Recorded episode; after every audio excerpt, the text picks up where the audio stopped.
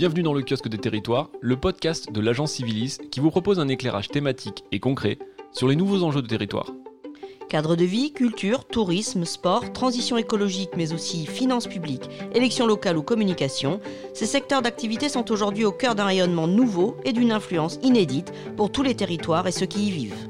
Retrouvez l'analyse et les solutions de nos expertes et experts chevronnés pour répondre aux questions que se posent les décideurs publics et privés en charge de développer nos territoires.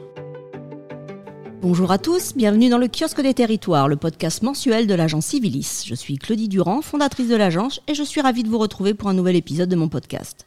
Dans mon billet ce mois-ci, je souhaite dire tout le bien que je pense de la résilience des territoires. Résilience, le mot est lâché. Oui, je sais, vous vous dites encore un mot dévoyé, et appliqué au territoire en plus. C'est vrai, vous n'avez pas tort. C'est un mot à la mode et comme on dit un peu tarte à la crème. Mais c'est aussi un mot qui définit une certaine réalité, qui cache une envie de ne pas se laisser abattre.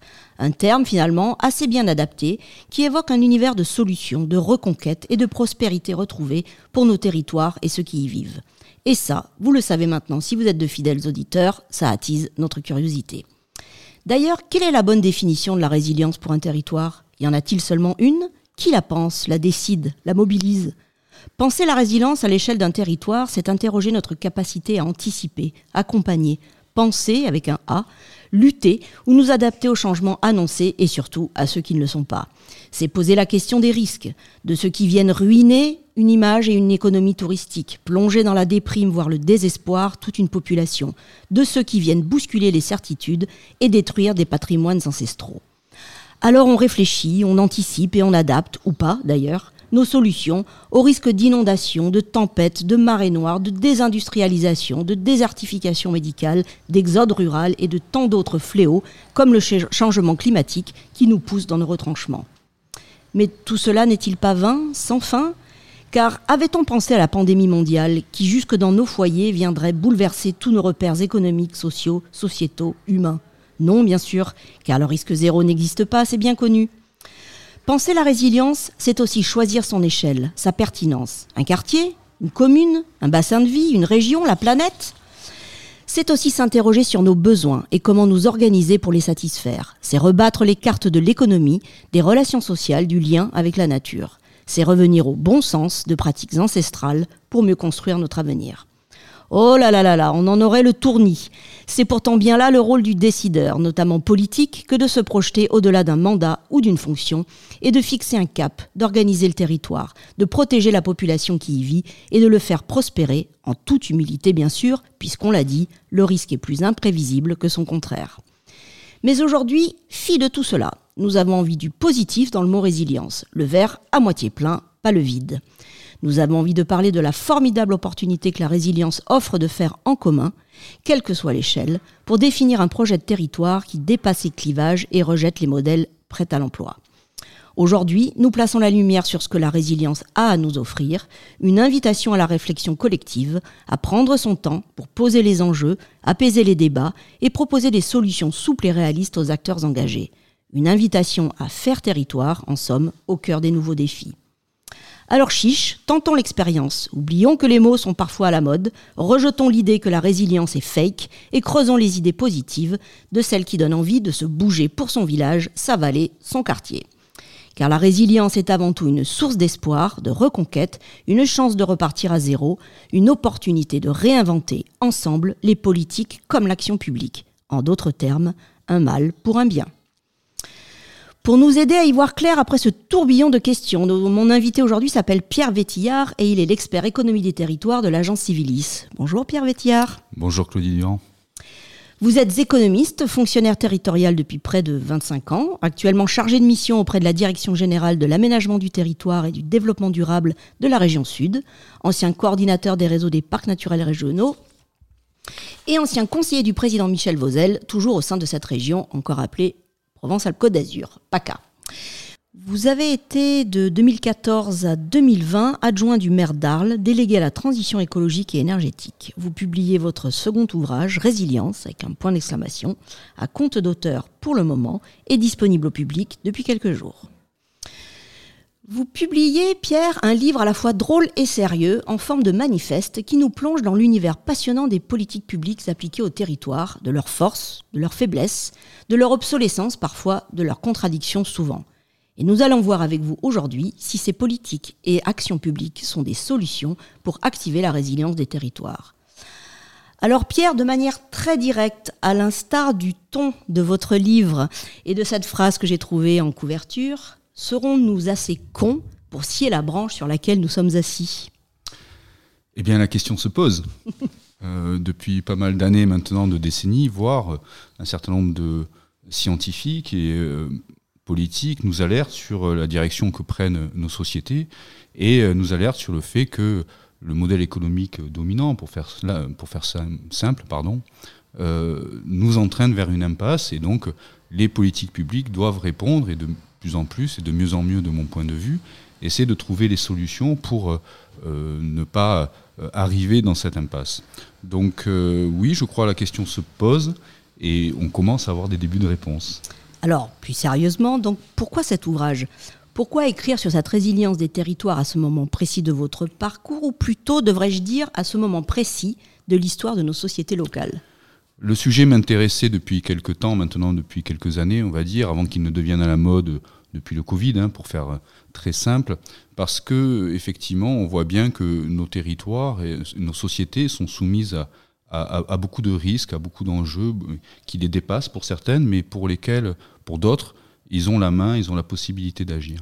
Et euh, penser euh, la résilience à l'échelle d'un territoire, c'est justement ou en tout cas penser la politique publique d'un territoire au regard de la résilience, c'est une opportunité pour mettre en cohérence nos politiques publiques, parce que c'est souvent là euh, que pêchent, de mon point de vue en tout cas, euh, nos collectivités et l'État pour faire euh, pour prendre tout le monde dans le même sac, mais on a tendance encore aujourd'hui à cloisonner nos politiques publiques et à oublier que sans cohérence d'ensemble, on n'a pas une symphonie mais une cacophonie. Alors, euh, on va revenir un petit peu en arrière euh, parce que j'aimerais connaître votre définition de la résilience. C'est quoi? C'est la capacité à contrer les risques liés au changement climatique, à la crise du Covid? C'est quoi exactement? Non, la résilience, d'abord, c'est un terme qui vient du milieu médical et, qui rappelle la capacité qu'a un, individu ou un groupe d'individus à surmonter une épreuve euh, et, voilà, et rester vivant après une turbulence quelle qu'elle soit. À l'échelle d'une politique publique, où on voit que les turbulences peuvent être diverses et variées, c'est cette capacité à, être prêt, à, se préparer, à surmonter cette épreuve. Et effectivement, si aujourd'hui on l'associe énormément, on la voit apparaître énormément lorsqu'on parle de risques naturels, de catastrophes, etc., ou de santé, la résilience touche aussi l'économie, touche aussi l'énergie, touche l'alimentation, touche l'air que nous respirons, voilà, beaucoup, beaucoup d'autres sujets. Et encore une fois, c'est la cohérence d'ensemble qui fera qu'un territoire pourra surmonter les épreuves auxquelles il, devra faire face. Alors, dans votre ouvrage, vous distinguez trois parties. Euh, une première euh, qui est un panorama des risques possibles, non exhaustif bien sûr. une deuxième partie sur les besoins des, territoires et des populations qui y vivent. et puis une troisième partie sur les solutions de la résilience. Quelles sont-elles ces solutions? Elles sont, nombreuses. D'abord, D'abord, je, suis convaincu euh, que, quelle que soit l'échelle de la collectivité qui pense son territoire, elle a des marges de manœuvre, elle a des leviers. Même si dans le paysage institutionnel aujourd'hui, les communes euh, sont réduites un petit peu à peau de chagrin en termes de compétences, mais quand même, elles ont des responsabilités, elles ont des outils pour pouvoir, euh, pour pouvoir agir.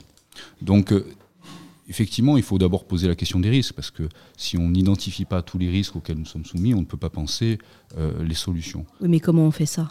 Le risque zéro, on l'a vu, il n'existe pas. Alors, ça ne veut pas dire qu'il faut atteindre le risque zéro, ça veut dire au moins euh, identifier et hiérarchiser les risques auxquels nous sommes soumis. On n'est pas sûr d'avoir une nouvelle inondation à Arles, mais on sait qu'on a ce risque-là. On n'est pas sûr d'avoir une nouvelle pandémie euh, dans quelques semaines ou quelques années, mais on sait que ce risque-là. On n'est pas sûr d'avoir un conflit armé à l'échelle mondiale comme nos grands-parents ou parents l'ont vécu, mais c'est un, risque qui existe. Donc les identifier, peut-être leur euh, affecter une probabilité pour voir si réellement il faut s'adapter ou si euh, peut-être il faut attendre que ce risque ne survienne pour voilà. il y a une vraie réflexion par rapport à ça. Et puis ensuite, il faut quand même dire quels sont nos besoins. On a besoin de respirer, on a besoin de manger, on a besoin de boire, on a besoin de se déplacer, on a besoin de produire, on a besoin de se soigner. On l'individu en tant qu'individu et en tant que groupe aussi, en tant que société, un certain nombre de besoins qui ne sont pas que physiologiques, mais qui sont aussi sociaux. On a besoin de s'épanouir, on a besoin de s'exprimer sur un plan culturel. Et donc, il faut identifier aussi ces besoins. Et une fois qu'on a identifié les risques et les besoins, et eh bien là, on peut voir effectivement comment le, euh, le, territoire peut s'organiser en fonction des risques que nous avons identifiés et des besoins que l'on veut, euh, auxquels on veut absolument subvenir. Quelles sont les politiques publiques à mener pour se préparer au mieux, et effectivement le risque zéro n'existe pas, mais pour se préparer au mieux à, euh, une turbulence quelle qu'elle soit. Mhm. Et alors, il y a une formule que, que je vais reprendre, vous évoquez euh, avec euh, conviction d'ailleurs, le, le, sentiment d'appartenance au territoire vécu, dites-vous, au territoire, je cite, d'identité, de solidarité, qui serait, selon vous, le meilleur gage de réussite d'un projet collectif sans remettre en cause le principe républicain de laïcité, une réflexion sur le sentiment d'appartenance à une ou plusieurs communautés ne peut être absente de la réflexion sur la résilience, précisez-vous. Qu'est-ce que vous voulez dire exactement? Bah, Les mariages forcés, pour moi, ça ne marche pas. Donc euh, lorsqu'on veut construire une aventure collective, et c'est bien l'enjeu d'une société, euh, il faut qu'on ait envie d'aller ensemble, il faut qu'on ait envie de construire des choses ensemble. Nous sommes en pleine période de football et de compétition européenne une équipe, c'est pas juste une somme d'individus. C'est un groupe qui a envie de gagner, où les individus sont prêts à faire des efforts les uns pour les autres. Donc à l'échelle d'une politique territoriale, c'est la même chose. Si on n'a pas envie de faire des choses ensemble, ça ne marchera pas. On fera des bricoles, on bricolera, mais, mais on n'ira pas bien loin. Donc ça renvoie à cette envie de faire ensemble. Et qu'est-ce qui fait qu'on a envie de faire ensemble? Ben, C'est effectivement, euh, euh, ça renvoie à, des identités, je dis bien des identités, parce que euh, lorsqu'on parle d'identité, on pense euh, immédiatement à identité culturelle ou origine géographique, euh, culture, religion, voire, etc. Mais on se sent appartenir à des groupes multiples. Moi-même, je me sens homme, je me sens sportif, je me sens méditerranéen, je me sens arlésien, je me sens montpelliérain aussi parce que j'y suis né, je me sens pailladin, je me sens beaucoup de choses. Et c'est ce qui fait que chaque individu finalement est assez unique, mais on a besoin de se rattacher à ces communautés, ou en tout cas à ces identités, pour euh, les revendiquer et pour dire oui, on a envie de faire quelque chose ensemble de notre quartier, de notre village, de notre région, de notre pays, de notre bassin méditerranéen. Euh, Thomas Galevski en parlera tout à l'heure. Mais voilà, on a besoin de, cet ancrage-là, et ce qui, c'est ce qui soude, et ce qui fait qu'on on peut dépasser les clivages et arriver à, construire du commun. Mais qui orchestre tout ça? Ah, il me semble que euh, bon, d'abord, il y a plusieurs manières, mais effectivement, les pouvoirs publics au sens large ont une, une, part, non pas de responsabilité, mais en tout cas ont un levier, car elles peuvent organiser ça, et c'est déjà le cas. Hein. Aujourd'hui, sur un plan institutionnel, il existe des intercommunalités, il existe des communes, il existe des parcs naturels régionaux, enfin bref, il existe plein d'instances dans lesquelles on organise le, débat public. Et, qui sont des, des espaces de résilience en tout cas de réflexion euh, autour de la résilience Qui peuvent l'être. Mhm. qui peuvent l'être. Ça peut être de simples gestionnaires qui gèrent au fil de l'eau, mais ça peut être aussi des territoires, on le voit un peu partout en France et ailleurs, dans le monde, des territoires qui se projettent un petit peu dans l'avenir et qui sont capables de construire euh, du commun à partir de, à partir d'un projet qui, qui, soit partagé. Après, euh, euh, c'est aussi de manière spontanée que les solidarités se, se, construisent à l'échelle, encore une fois, d'un quartier, d'un comité d'intérêt de quartier ou de village ou d'un collectif quel qu'il soit, ou de scientifiques, de communautés qui peuvent être scientifiques. Qui peuvent... Voilà, donc il y, a, plein de, y a plein de lieux où, euh, où cette résilience euh, peut être euh, appréhendée. Alors justement, puisqu'on en est là, dans votre livre, vous choisissez le pays d'Arles, qui est cher à votre cœur, comme preuve que la résilience est possible pour un territoire. C'est-à-dire, est-ce qu'on peut dire, par exemple, que la culture, après la fin de la prospérité industrielle ferroviaire qui a été dévastatrice pour la ville d'Arles, euh, est-ce qu'on peut dire que la culture a été un élément euh, qui a sauvé le territoire arlésien? Euh, Je pense que la culture ou les cultures qui sont présentes sur ce territoire-là fondent un sentiment d'appartenance et, et d'identité du territoire, incontestablement, que ce soit la culture traditionnelle ou que ce soit d'autres formes de culture et le patrimoine au sens large. Et donc, effectivement, ça a permis de rassembler euh, euh, beaucoup d'acteurs autour de cet enjeu-là et qui a permis, je pense, effectivement, à une certaine époque où Arles s'est désindustrialisé, de rebondir et, de retrouver un nouveau souffle.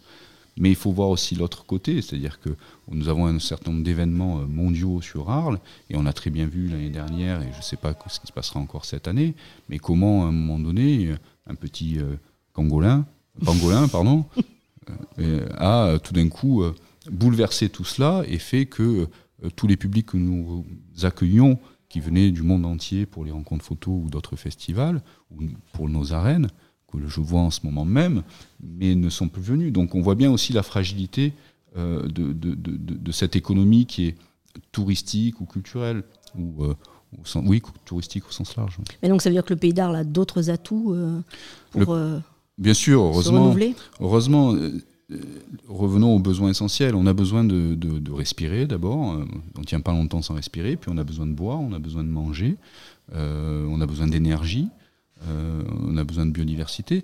Et on voit que tous ces matériaux sont présents et toutes ces ressources sont présentes sur le territoire du, pays d'Arles, qui est une terre agricole, qui est une terre qui, sur le plan de la biodiversité, est très riche, particulièrement riche. Une terre qui, moyennant quelques canaux construits à l'époque de l'Antiquité ou, ou euh, au Moyen Âge ou par Craponne, euh, font qu'on a une ressource en eau qui est pour l'instant encore assez abondante, avec une complexité qui est magnifique. Et, donc, on voit bien que ce territoire déjà peut assurer l'essentiel.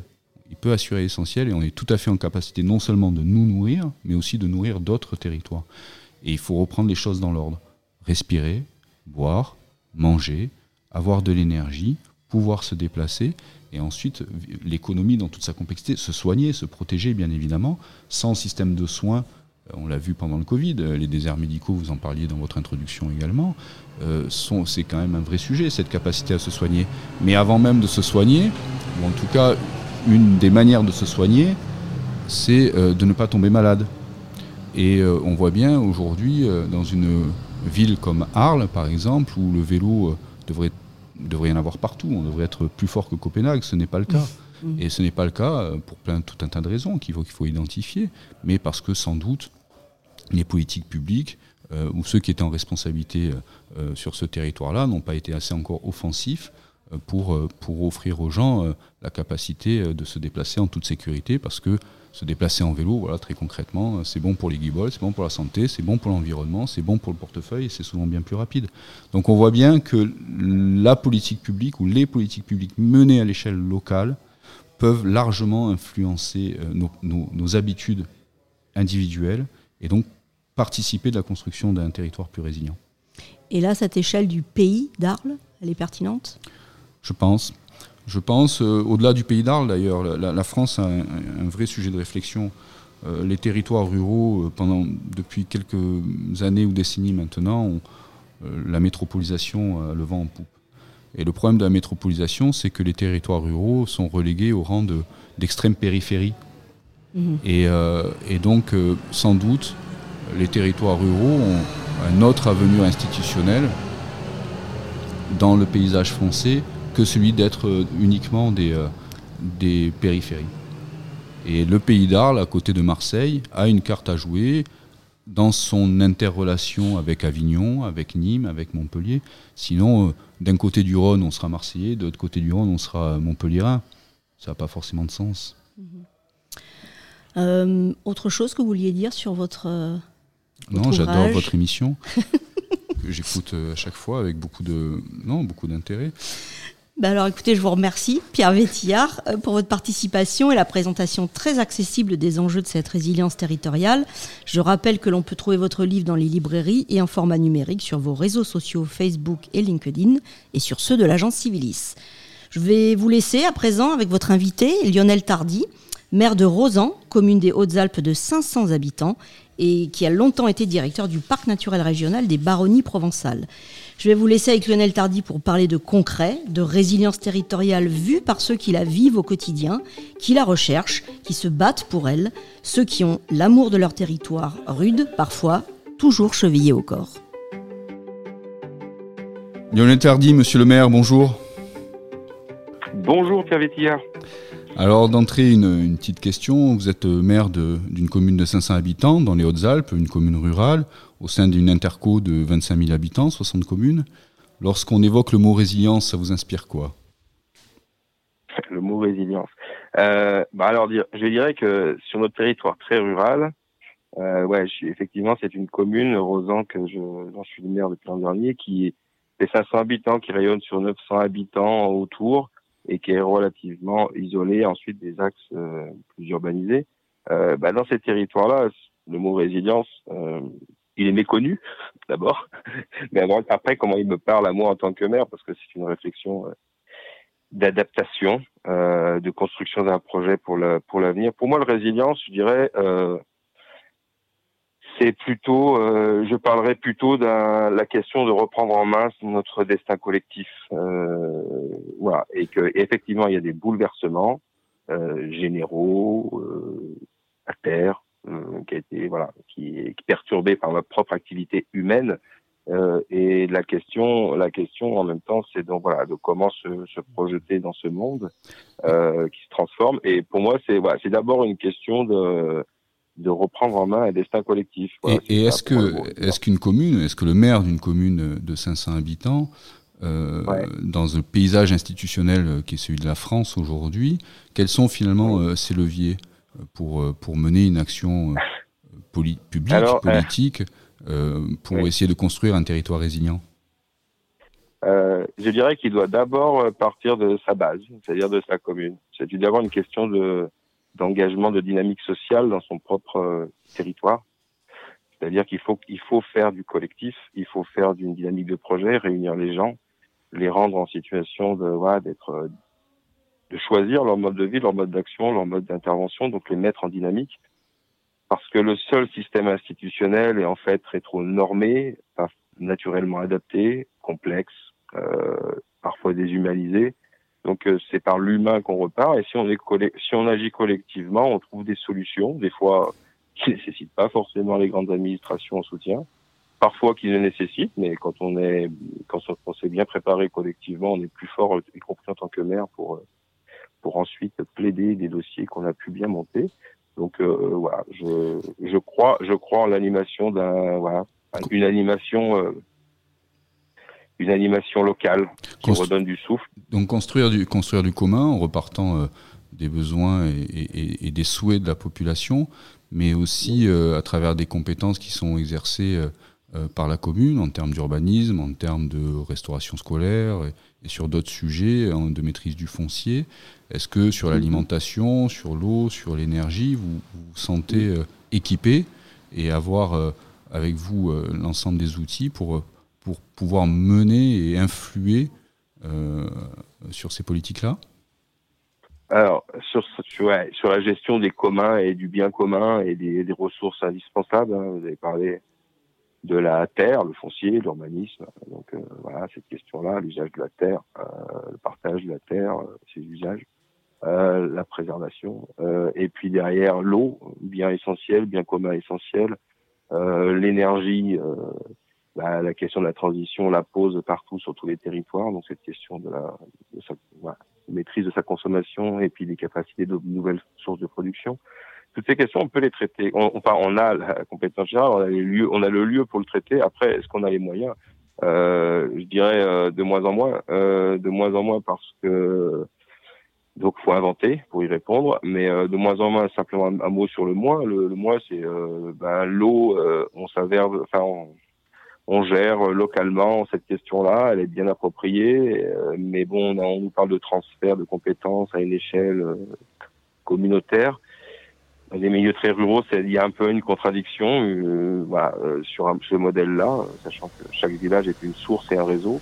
donc il y a des interrogations, interrogations voilà, sur la capacité publique et collective d'avoir une maîtrise. L'énergie, c'est la peur de prédation simplement industrielle, mais des incarnés. Euh, donc euh, il y a des réponses euh, localement. On a, construit des choses, des réponses collectives, citoyennes. Et, on a des réponses.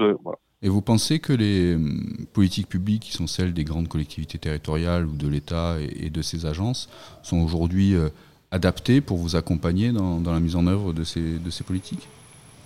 Enfin, insuffisamment parce que le, euh, les, les, les, différentes réorganisations de nos, notre édifice des collectivités, de l'État. L'État est en train, enfin simplement, euh, pour moi, de, de, de selon moi, hein, de d'être dans un système de ponction tous azimuts des collectivités locales pour résorber ses, ses charges et ses dettes. Euh, les collectivités locales à qui on donne des compétences se retrouvent avec moins de moyens et des compétences, mais donc du coup des obligations. Euh, et en même temps, le, le, modèle est relativement centralisé, loin, des, loin du terrain, loin de l'écoute de ce qui se passe.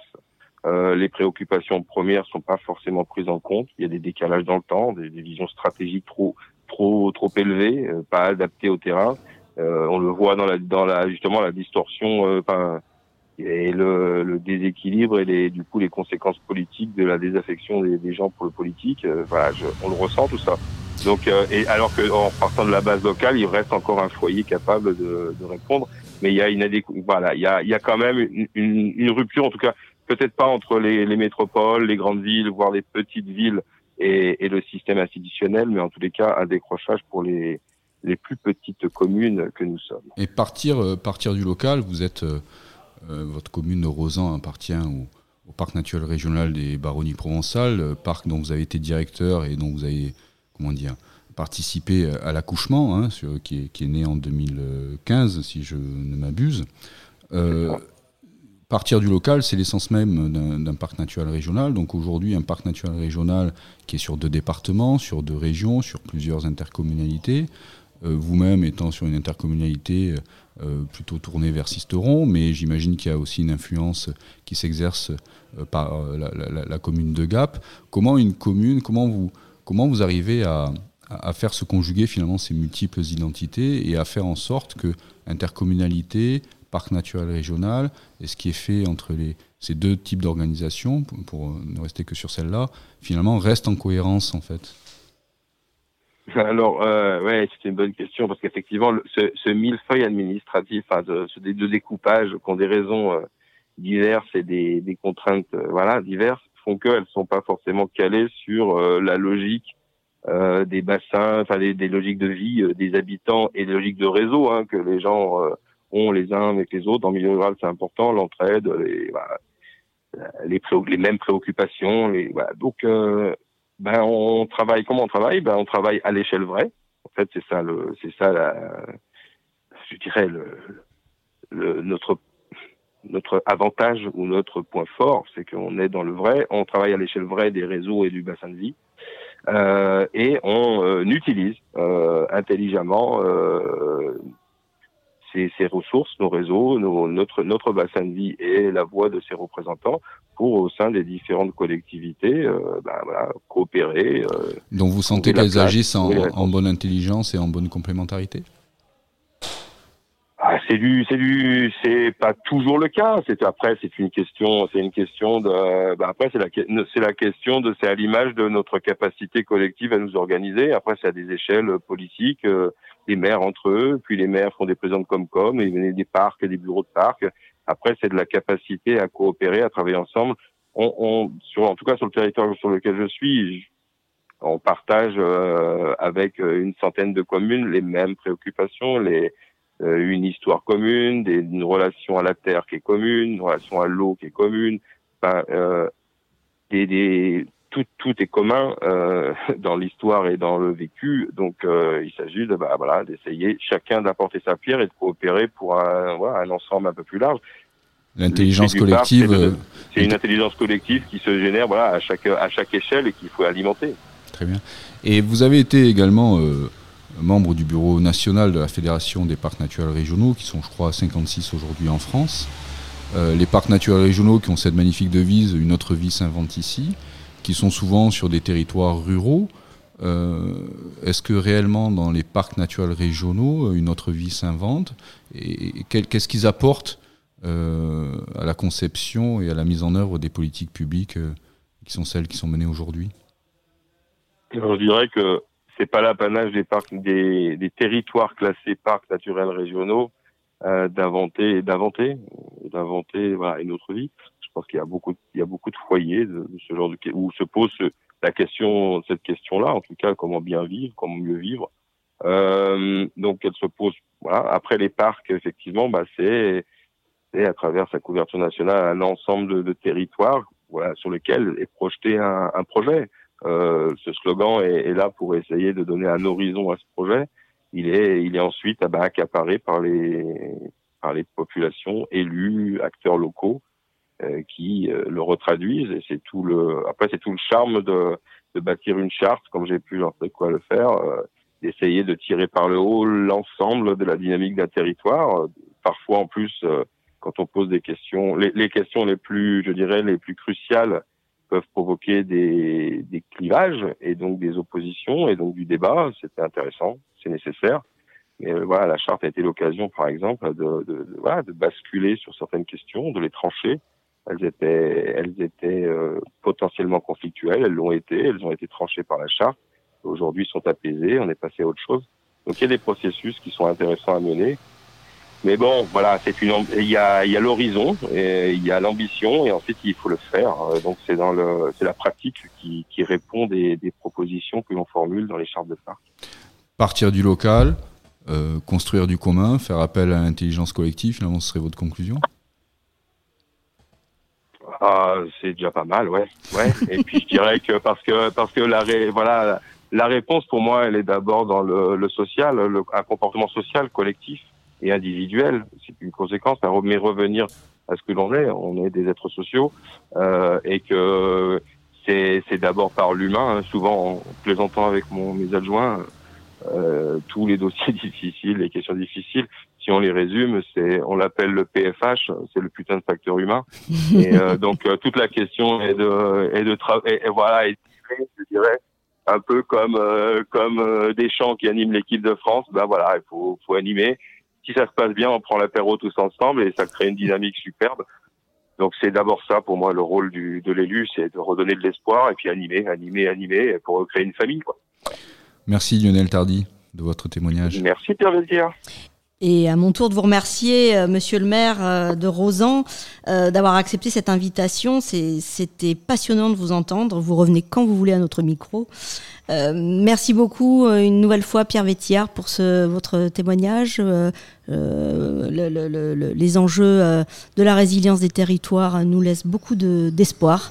donc, sur ces mots d'espoir, justement, nous vous laissons. Merci, Claudie. Alors j'accueille à présent notre dernier invité pour évoquer la résilience d'un territoire très particulier, chéri de tant de personnes dans le monde, porteur de tant de symboles et de beauté, celui du bassin méditerranéen. Car oui, on a tendance à l'oublier, les ressources naturelles du bassin méditerranéen assurent la prospérité des hommes depuis des millénaires. Pourtant, la biodiversité de cette région exceptionnelle est gravement menacée. Il semble en effet que le changement climatique y soit plus rapide qu'ailleurs et l'impact des activités humaines plus fort qu'ailleurs. Conséquence, un effondrement de sa biodiversité selon le rapport Méditerranée vivante, quel titre magnifique, publié le 7 juin dernier par la Tour du Vala, l'Institut de recherche pour la conservation des zones humides méditerranéennes. Pour parler de ce rapport, j'accueille donc Thomas Kalewski, chercheur en écologie, également coordinateur de l'équipe scientifique, qui a compilé cette source inédite de données sur l'évolution de la biodiversité méditerranéenne. Bonjour Thomas Kalewski. Bonjour. Vous êtes un chercheur de la Tour du Vala, Présentez-nous cet institut de recherche scientifique. Alors l'Institut de la Tour du Vala euh, a été fondé en 1954, donc euh, c'est pas tout récent. On est euh, spécialisé sur euh, la conservation des zones humides méditerranéennes. Donc on, on, mène notre recherche dans ce but, euh, acquérir des solutions pour mieux protéger ces écosystèmes qui sont particulièrement menacés dans la région. Euh, donc on, a euh, un fonctionnement qui est assez euh, original, je pense, au niveau français, parce que on est une équipe de chercheurs avec des spécialités qui sont différentes, mais complémentaires. Il y a des gens qui sont spécialisés en hydrologie, beaucoup de gens qui sont spécialisés en écologie, évidemment, écologie des oiseaux, écologie des poissons, des plantes, des insectes, et puis des gens qui vont être spécialisés plus dans les sciences humaines et sociales, par exemple. Et donc toutes nos connaissances réunies permettent de trouver des solutions qui sont on l'espère, les plus complètes possibles pour relever les défis euh, que les zones humides euh, rencontrent. Et vous êtes situé en pleine Camargue, je crois. Alors on est situé en pleine Camargue, ce qui a un avantage parce qu'on est aussi euh, propriétaire d'un domaine qui fait presque 3000 hectares, ce qui nous permet à la fois d'avoir des milieux naturels sur lesquels on a une gestion qu'on peut tester, des différentes techniques de gestion par exemple, et aussi un domaine agricole sur lesquels on teste des pratiques type d'agroécologie qui permettent, euh, on l'espère, de faire des petits et d'être reproduits ailleurs, en Camargue, mais aussi euh, tout autour de la Méditerranée. Alors ce rapport Méditerranée vivante, euh, pouvez-vous nous le présenter dans les grandes lignes? Je crois que vous venez de le publier, il sera officiellement présenté lors du prochain congrès de la nature du 3 au 11 septembre prochain à Marseille. Voilà, alors il est déjà euh, disponible hein, sur le site de la Tour du Valat. par contre, c'est vrai que pendant le congrès de Marseille, on aura l'occasion d'avoir une, une, fenêtre toute particulière de discussion avec les décideurs méditerranéens, ce qui nous permettra de faire connaître nos résultats, j'espère, au plus grand nombre. Euh, alors ce rapport, euh, il est né de la volonté de documenter euh, l'état et la tendance de la biodiversité à l'échelle méditerranéenne. Très souvent, on a des résultats qui tombent comme ça dans les médias sur que la biodiversité va mal. Ce sont souvent des cas particuliers, des exemples. Les mmh. éléphants déclinent, les rhinocéros aussi. on n'a pas vraiment une vision un peu globale et, et, pas non plus une vision régionale. Et ça, c'est ce qu'on voulait, avoir une vision pour l'ensemble de la région méditerranéenne.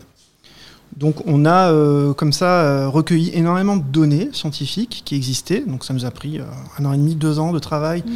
Pour passer en revue les différentes études scientifiques qui avaient été publiées, recueillir ces données et faire une analyse globale, une synthèse de la tendance de la biodiversité.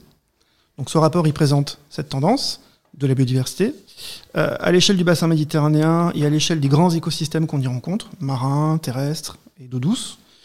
Et puis, euh, on, analyse aussi les menaces, donc qu'est-ce qui cause euh, la perte de biodiversité. Et puis, on, essaye d'avancer quelques pistes de solutions qui pourraient être mises en œuvre pour euh, renverser ce déclin.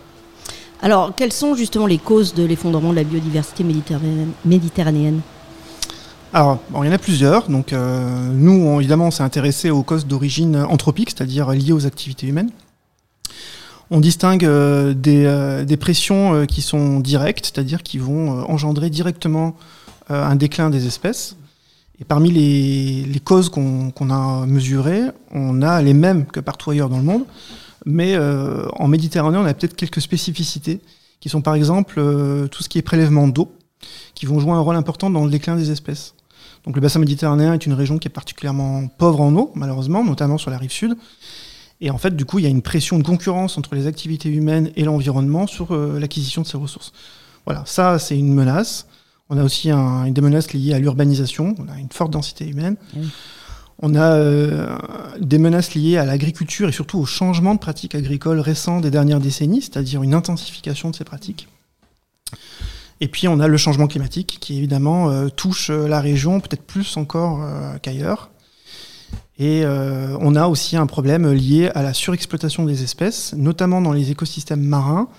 C'est-à-dire qu'on a une pêche qui n'est pas durable, qui n'est pas soutenable pour les populations de poissons qui sont euh, exploitées, et aussi pour les espèces qui sont prises de manière euh, accidentelle dans les filets, telles que bon, des poissons qui ne sont pas forcément recherchés pour la pêche commerciale, et puis éventuellement des, oiseaux ou des, cétacés qui peuvent être pris aussi accidentellement si en vous écoutant, on se dit que beaucoup de ces causes sont liées euh, à l'activité humaine. Oui, bah, essentiellement, parce qu'en vérité, évidemment, les variations euh, d'une population animale ou végétale, c'est normal au cours du temps. Ça peut être lié à des maladies, enfin, à mhm. plein, plein de facteurs qui sont, euh, qui sont naturels. par contre, l'activité humaine a pris une tournure depuis 100 ans, hein, depuis l'industrialisation, qui, on le voit et on le sait de plus en plus, n'est pas compatible avec la durabilité mhm. de cette biodiversité.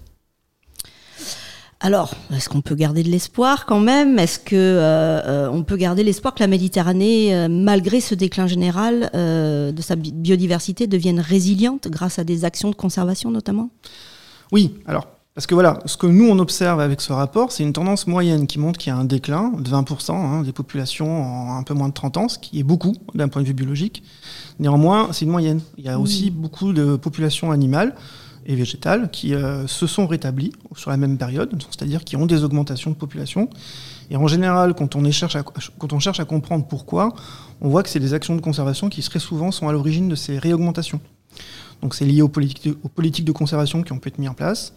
Euh, ça peut être lié à d'autres actions, euh, comme par exemple des réintroductions, des renforcements de population, c'est-à-dire qu'on relâche des individus qui sont nés en captivité, par exemple dans la nature, pour augmenter l'effectif d'une espèce. Voilà, il y a plein d'exemples très positifs qu'on a pu observer, fort heureusement. Et vous avez des exemples très précis d'espèces qui, euh, qui sont résilientes, justement? Alors oui, on a pu l'observer par exemple sur les tortues marines, c'est un exemple qui est assez connu en Méditerranée. Il y a Il y a vraiment tout un réseau d'ONG de, d'ONG et de chercheurs qui se sont mis en place, euh, qui ont réussi à convaincre aussi les autorités locales où les tortues, euh, par exemple, venaient pondre sur les plages, de protéger leur espace de ponte. Et les tortues, comme ça, ont réaugmenté en Méditerranée. Mhm. Donc c'est que lorsqu'on s'en occupe, c'est possible. Oui, bah nous on le voit tous les jours en, Méditerranée sur les zones humides, là où on travaille, où la Tour du Valat travaille, sur les flamands par exemple, euh, sur les pélicans, qui sont des vrais succès de conservation. Ah oui, d'accord. Mm. Vous attendez quoi de ce rapport? Eh bien, on espère qu'on passera à l'étape supérieure, parce qu'en en fait ce rapport montre que euh, malgré la prise de conscience euh, qui a commencé déjà dans les années 90 et même avant, avec euh, la mise en place de, conventions sur la diversité biologique, de, politiques de conservation nouvelles. Il y a eu, des, comme je vous le disais, des, points positifs, mais ils n'ont pas été suffisants pour euh, renverser la tendance. Et, on le voit très clairement, la tendance moyenne est encore celle d'un déclin de la biodiversité. Donc nous, on veut des actions plus euh, marquantes. marquantes pour mmh. changer cette tendance. Et notamment, est-ce que vous espérez euh, capter l'attention de, des décideurs politiques, par exemple, locaux ou nationaux ou internationaux. Oui, bah, c'est l'idée. Hein. C'est l'idée que, en fait, on, aimerait que. Bah, nous, les chercheurs, on fait partie euh, de la société civile et avec d'autres organisations, on tire la sonnette d'alarme depuis un moment. Voilà, on espère que, on sait qu'on est entendu par un, par un nombre croissant de, de décideurs on, imagine bien qu'il y a des freins à leur, prise de décision pour que leurs décisions soient plus, euh, leurs actions soient plus ambitieuses pour l'environnement. C'est quoi ces freins? Ah, ces freins, ils sont d'ordre économique, j'imagine. Euh, ils sont sans doute liés aussi au système de gouvernance qui sont en place et qui sont difficiles à changer. Nous, on s'est intéressé à une région qui est particulièrement compliquée quand même, hein, où il y a mmh. une conjoncture de problèmes euh, sociaux, démographiques et économiques qui font qu'il y a des conflits, enfin on le voit, voilà, on le voit tous les jours dans la presse, qui rendent la situation compliquée. Voilà, on est bien conscient de tout ça, mais on espère que. Et voilà, nous, ce qu'on propose aussi, c'est que les, scientifiques, notamment les spécialistes de la biologie de la conservation, enfin, ça participe à un, groupe de discussion, comme ça existe aujourd'hui sur les domaines de la santé, par exemple, on le voit avec le Covid, euh, qui puisse conseiller euh, les décideurs, que quel que soit le niveau géographique, hein, local, euh, national ou international, pour que les décisions qui soient prises soient aussi basées sur les connaissances scientifiques. Cette échelle territoriale dont vous parlez, cet échelon territorial, il est important, il joue, chaque, échelon a sa capacité d'agir? Oui, oui, oui, clairement. Nous, là, voilà, vous voyez bien qu'avec un rapport comme ça qui s'adresse à une région très vaste comme tout le bassin méditerranéen, on peut que toucher du doigt euh, les problèmes et pas apporter des solutions très précises. C'est au niveau local, je pense que les solutions pourraient être formulées de manière la plus efficace. Écoutez, merci beaucoup Thomas Galewski d'avoir accepté de nous livrer en avant-première, si je puis dire, les conclusions de Méditerranée vivante, votre rapport passionnant qu'on pourra, que l'on peut donc déjà trouver en ligne, c'est ça, sur le site euh, de la Tour du Valat. Vous pouvez rappeler le, le site?